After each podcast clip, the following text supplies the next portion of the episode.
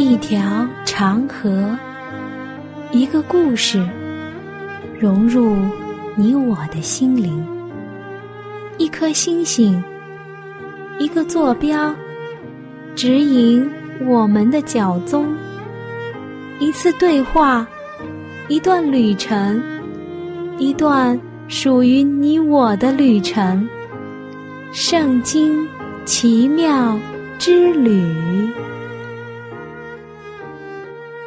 一段旅程，开启一个奇妙的世界；一次心灵的碰撞，造就新的属灵成长。欢迎您收听由我主持的《奇妙之旅》节目。暖暖诚挚的邀请你和我一起翻开圣经，体会圣经，分享圣经，踏上奇妙的圣经之旅。我是你的好朋友暖暖。在我们本会，每个教堂，每到一个季度的最后一个月，手脚勤快、能干的几名执事们便要开始忙碌了。最先忙的是要准备没有酒精含量的葡萄汁和没有发过酵的饼，然后准备相关的事情，以便在最后一个安息日，可以和弟兄姐妹们。一起赴主的谦卑里和圣餐里，纪念主为你为我在十字架上流出的宝血。这几个执事会先去挑选上好的葡萄，洗净之后放在大锅上蒸，蒸到一定的时候，把它盛出来，把皮和籽去掉。装进预先准备好的器皿里。在这过程中，要有人一直在屋子里照看着。装进器皿里的这些东西过滤之后，便会成为没有酒精的葡萄汁。对这些为教会默默服务的弟兄姐妹们，报以最深的感谢。谢谢你们，我们教会的福音工作才能更好的蓬勃发展。将荣耀归给我们在高天之上的父。葡萄在圣经中的地位几乎和无花果是相等的。以色列人最主要的食物，除了无花果之外，便是葡萄了。在圣经中可以看到，尤其在旧约中记载了葡萄、葡萄树、葡萄园等等，相当的频繁。葡萄。是圣经中出现最多的植物，原产地与地中海东岸。植物学上属葡萄科的木质藤本或直立灌木，叶具长柄，长状有浅裂于锯齿，茎具须卷，春末至初夏开花，花为圆锥花序，结紫色或绿色果实。果实甜美多汁，是很受欢迎的一种水果，也是世界上产量最多的果实。其中，大部分是用来制酒，也有被晒成干制成葡萄干的。其种子压榨产生清淡而上好的油，可以用来烹调。直接咀嚼种子，可刺激抗癌因子的活性。葡萄是圣经中最早由人工培植的植物。我们来看《创世纪》的九章二十节：洪水过后，挪亚出丰州，三个儿子的后裔分散居住世界各地。挪亚就开始务农了。挪亚做起农夫来，栽了一个葡萄园，在暖暖的故乡，每年夏季就会有很多人。驾车到太湖边上的葡萄园中采摘剩下的果实。葡萄在暖暖的印象中也没有多少种类，就像以前提到过的一样，如夏黑啦、飓风啦、黑提啦。说实话，不是很甜。要是和新疆的红提子比起来，还是差很多的。现在货运方便了。什么进口的提子、新型的葡萄品种，琳琅满目，让人选择的余地很多。提子在广东语中就是葡萄的意思，是商品名称。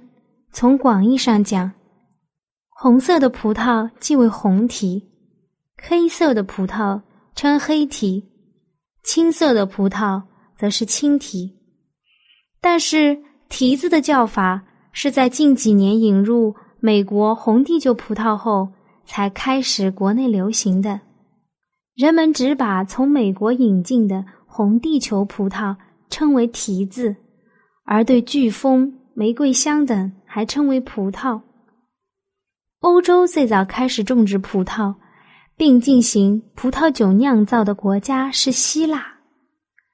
在中国长江流域以内、以北各地均有生产，主要产于新疆、甘肃、山西、河北、山东等地。果熟期是八到十月。中国栽培葡萄。已有两千多年的历史，相传为汉代张骞引入。你还记得吗？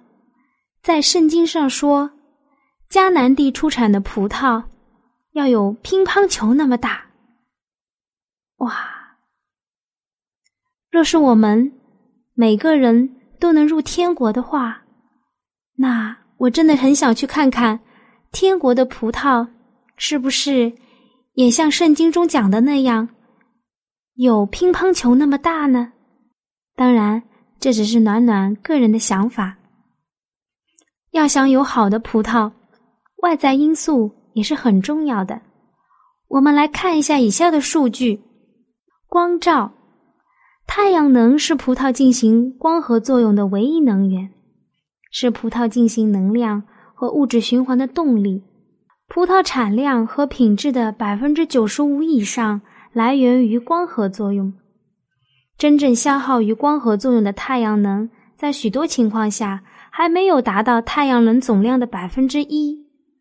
在中国，一般葡萄园的太阳能的利用率仅为百分之零点五左右。葡萄是喜光作物，几千年来，人们为它搭建。和整修剪枝，以便使得它充分的获得充足和合理的光照。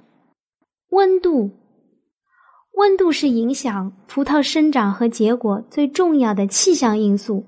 葡萄属暖温性植物，要求相当多的热量。葡萄的生长期需要的月平均温度在十度以上。温度对葡萄生长结果的进程也产生重要的影响。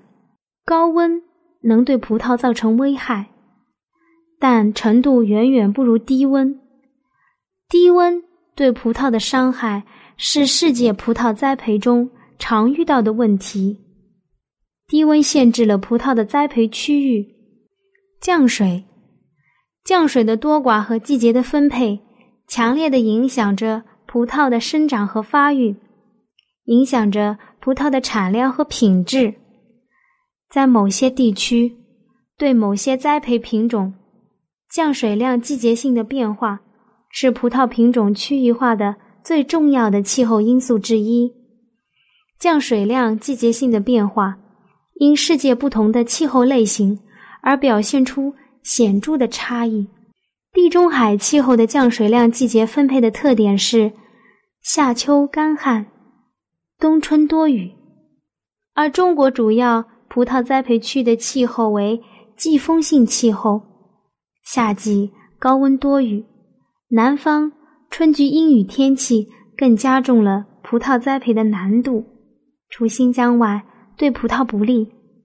水分胁迫现象对葡萄表现十分显著。你看，要想种好葡萄。还不是一件简单的事情。暖暖也终于知道了，为什么在暖暖当地的葡萄都是酸酸的不好吃了呢？因为江南的降水实在是太多了。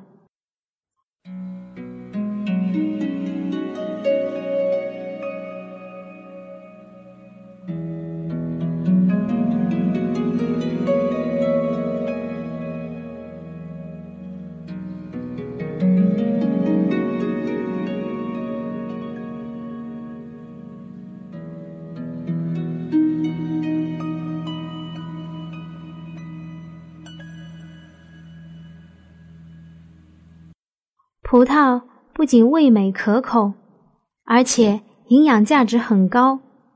葡萄的含糖量高达百分之十到百分之三十，以葡萄糖为主。葡萄中的多量果酸有助于消化，适当多吃些葡萄，能健脾和胃。葡萄中含有矿物质钙、钾、磷、铁、葡萄糖、果糖、蛋白质以及多种维生素。还含有多种人体所需要的氨基酸，常食葡萄对神经衰弱、疲劳过度大有益处。此外，它还含有多种具有生理功能的物质。把葡萄制成葡萄干后，糖和铁的含量会相当的高，是妇女、儿童和体弱贫血者的滋补佳品。还含有矿物质钙。钾、磷、铁以及多种维生素，以及多种人体必需氨基酸。从中医的角度来说，葡萄性平，味甘酸，无毒。中医认为，葡萄可以补血、强智力、筋骨、健胃生津、除烦渴、益气、便小便、滋肾益肝、好脸色。但是。孕妇是不能多吃的，因为酸的东西吃了太多会影响钙的吸收，而且葡萄糖含量过高会使孕妇肚中的羊水增多。我亲爱的朋友，你喜欢葡萄吗？喜欢那一片绿荫之下挂着的硕硕果实吗？那么惹人喜爱，难怪主耶稣经常用葡萄来比喻。主耶稣曾用葡萄园为天国，因为天国好像家主清早去雇人进他的葡萄园做工。在马太福音的二十章一到十六节，你从埃及挪出一棵葡萄树，赶出外邦人，把这树栽上。诗篇二十章八节，先知以赛亚。将之比喻为犹大国。我要为我所亲爱的唱歌，是我所爱者的歌。论他葡萄园的事，我所亲爱的有葡萄园在肥美的山冈上。他刨挖园子，剪去石头，栽种上等的葡萄树，在园中盖了一座楼，又砸出压酒池，指望结好葡萄。反倒结了野葡萄。以赛亚书五章一到二节，先知以西结蒙上帝的启示，指葡萄树也象征犹太民族。又将以色列地的枝子栽于肥田里，插在大水旁，如插柳树，就渐渐生长，成为蔓延矮小的葡萄树，其枝转向那阴。其根在阴以下，于是成了葡萄树，生出枝子，发出小枝。又有一大鹰，翅膀大，羽毛多。这葡萄树从栽种的洼中向这鹰弯过来，发出枝子，好得它的浇灌。这树栽于肥田多水的旁边，好生枝子，结果子。成为佳美的葡萄树，你要说主耶和华如此说，这葡萄树岂能发旺呢？因岂不拔出它的根来，剔除它的果子，使它枯干，使它发的嫩芽都枯干了吗？也不大用大力的和多名，就拔出它的根来。葡萄树虽然栽种，岂能发旺呢？一经东风，岂不全然枯干吗？必在生长的洼中枯干了。以西结书十七章五到十节。葡萄树如同基督，叫信仰的象征。主耶稣以葡萄树枝子比喻他和信徒之间生命的联系。我是真葡萄树，我父是栽培的人。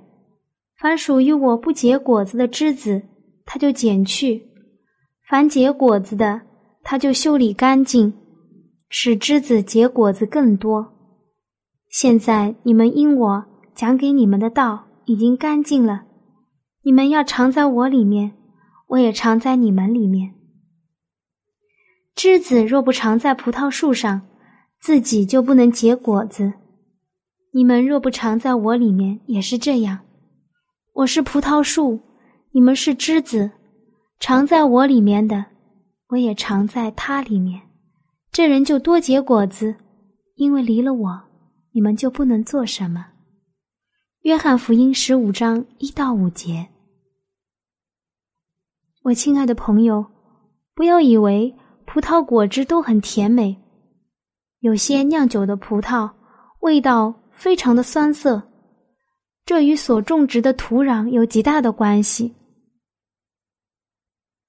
出产美酒之地，那里的土壤是贫乏耕作困难之地，葡萄树吸水性很强，它的根往往往下扎得很深，可达二十五公尺。深根的葡萄树结实优良而甘甜。扎根浅处的葡萄树，结实可能茂盛，但味道淡而糖分低。再者，要让葡萄树结出优良而又累累的果实，必须在冬天来临之前彻底的检修果树。若不彻底检修，当春回大地后，无用的枝子就会蓬乱的长出，能结果实的枝子。却发不出新芽，所以葡萄树是需要彻底修剪的。如此去做，方能深深扎根。这也表征了信仰的生活，越是经过严格的锻炼，信仰的根就延伸的越深。若是去溺爱它，就无法培养出信仰的芽。圣经中记载有关葡萄的经文非常多。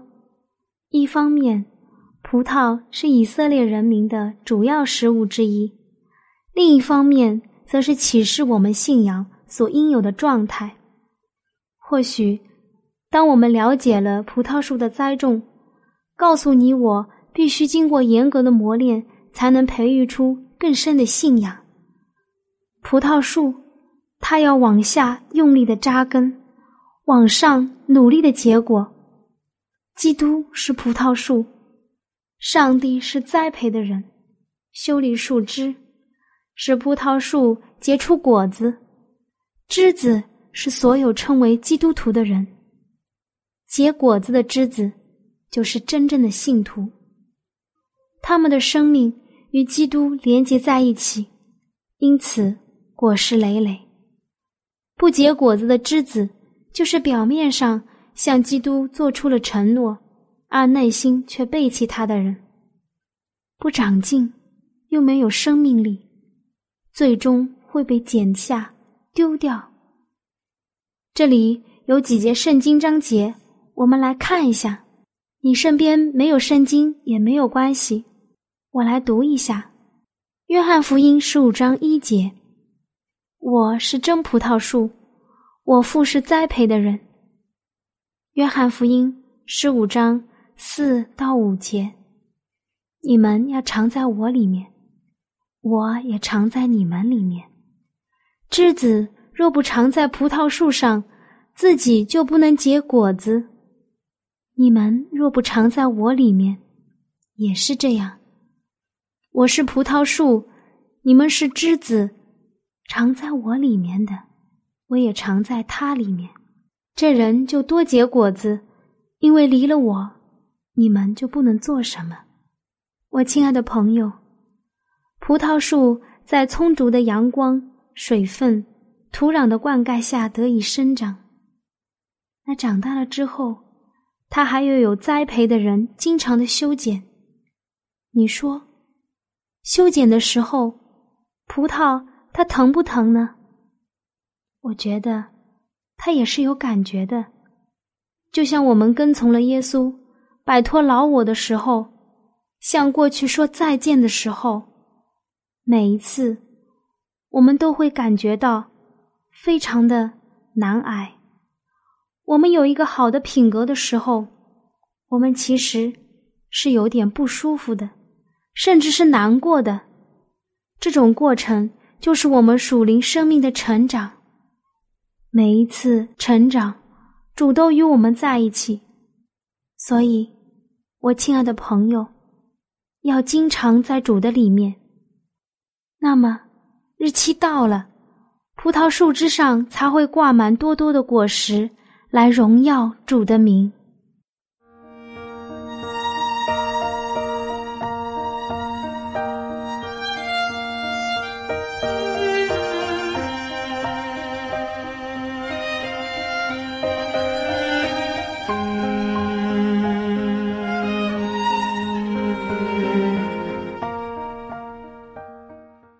下来，暖暖想讲一下葡萄酒。提到酒，常让人想起酒醉犯罪的事情，所以很多人觉得最好不要去碰它。说实在的，圣经中提到关于酒的记载，并不亚于其他的书籍。酒在某些方面的确含有不少的问题。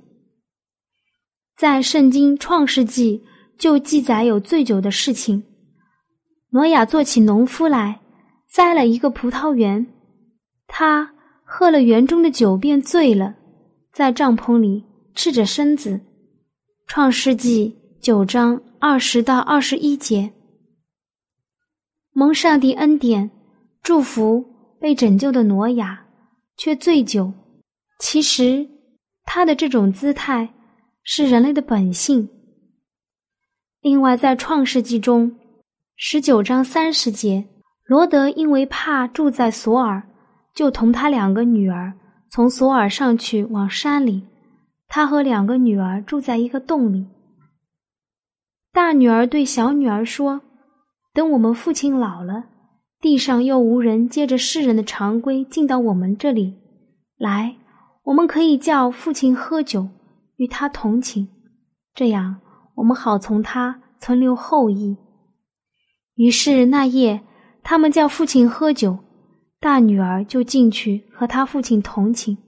他几时躺下，几时起来，父亲都不知道。还有一节，以撒年老，要给长子以扫祝福，但眼睛昏花，不能看清之时，因利百家喜爱雅各。就设计欺骗以撒，将雅各冒充以扫。这时葡萄酒出现了。以撒说：“你递给我，我好吃我儿子的野味，给你祝福。”雅各就递给他，他便吃了，又拿酒给他，他也喝了。在创世纪的二十七章二十八节，以撒为雅各的祝福中说道：“愿上帝赐你天上的甘露。”地上的肥土，并许多五谷新酒。到了新约时代，主耶稣和门徒在迦纳娶亲的筵席上，宴席进行到了一半，酒却用尽了，这是何等尴尬的事情！主耶稣吩咐人在六口石缸里倒满水。主耶稣行神迹，将水变成上好的葡萄酒。约翰福音二章一到十一节。基督教的圣餐聚会是相当重要的，起源于主耶稣与门徒共进的最后一次晚餐。当时，主耶稣在门徒面前分送饼和葡萄酒，饭后也照样举起杯来说：“这杯是用我的血所立的新约，是为你们流出来的。”路加福音二十二章二十节。当然，在以上所说的。这些酒中，不是我们在市场上所看到的酒精浓度很高的酒类，因为葡萄本身在榨成汁的时候就有了浓郁的芳香气味，如果贪杯的话，也是有一定的眩晕作用。葡萄树是结果力甚强的植物，一般一棵葡萄树能结出许多的葡萄来。旧约中，葡萄象征以色列在地上为上帝工作的成果。可以参看诗篇八十章八节，以赛亚书五章一到七节，以西结书十九章十到十四节。逾越节晚餐里，葡萄象征着上帝对他子民的厚恩。愿你，愿我，都能成为在上帝家中结好葡萄的真子民。阿门。我亲爱的朋友，你听了这期节目之后，内心中对圣经感兴趣了吗？或是对造我们的主有新的认识？又或者有深深的感动？那就让我们献上。我们心中的感谢，谢谢天父你的带领，也求主带领我们下一期相遇的时间。那如果你有新的想法、新的认识，或者你觉得你有不一样的看法，或者是暖暖讲的不完全的地方，你都可以用写信的方式告诉我。好了，我们下期再会。喜欢今天的节目吗？若是您错过了精彩的部分，想再听一次，可以在网上重温。我们的网址是 x i w a n g r a d i o，希望 radio，或是找旺福村也可以找到。记得把好东西介绍给您的朋友，与他一起收听。